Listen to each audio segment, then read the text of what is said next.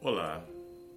No Evangelho de Lucas, capítulo 15, versículos 8 ao 10, está escrito assim: O qual é a mulher que, tendo dez dracmas, se perder uma, não acende a candeia, varre a casa e a procura diligentemente até encontrá-la.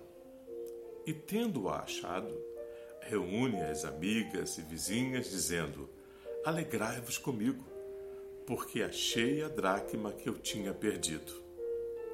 Eu vos afirmo que, de igual modo, há júbilo diante dos anjos de Deus por um pecador que se arrepende. Penso que esse deveria ser o sonho de muitos de nós. Nesse tempo de pandemia, nós encontramos nesta casa uma festa uma casa em festa. A personagem reúne as amigas e vizinhas dizendo: Olha, alegre-se comigo e faz uma grande festa no bairro. Com certeza a alegria é contagiante, real, notória. É a alegria, talvez, dos nossos sonhos.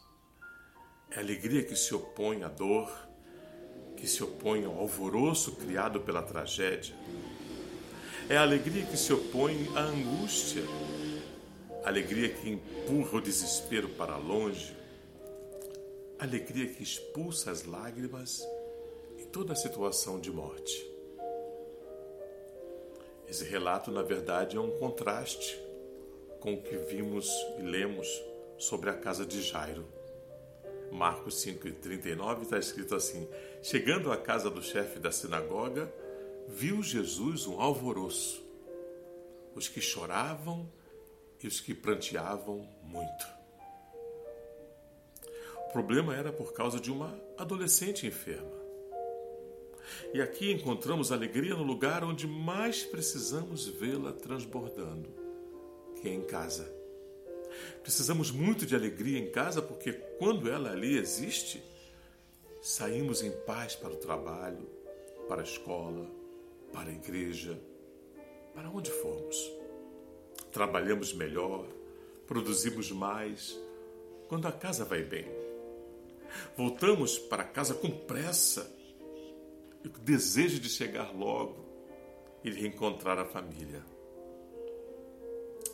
O marido descrito em Provérbios 31 é aquele marido bem-sucedido no trabalho porque tudo vai bem na sua casa. Nesse contexto também não é diferente. O contrário também não é diferente. Muitos vão mal na escola porque estão mal em casa. Geralmente, os péssimos alunos são de famílias destruídas ou em decomposição. E na igreja? É comum caminharmos para a igreja como cacos ambulantes, na esperança de recebermos uma bênção para reconstruir a família.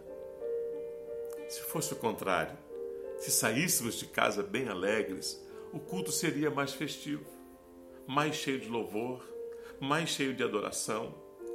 Nós nos renderíamos mais ao trabalho do Senhor. Você gostaria de ter alegria na sua casa? Pense nisso.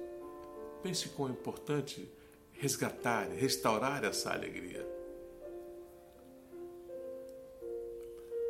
Nós vamos orar, vamos aprender juntos os segredos de uma casa em festa, o segredo de uma casa alegre.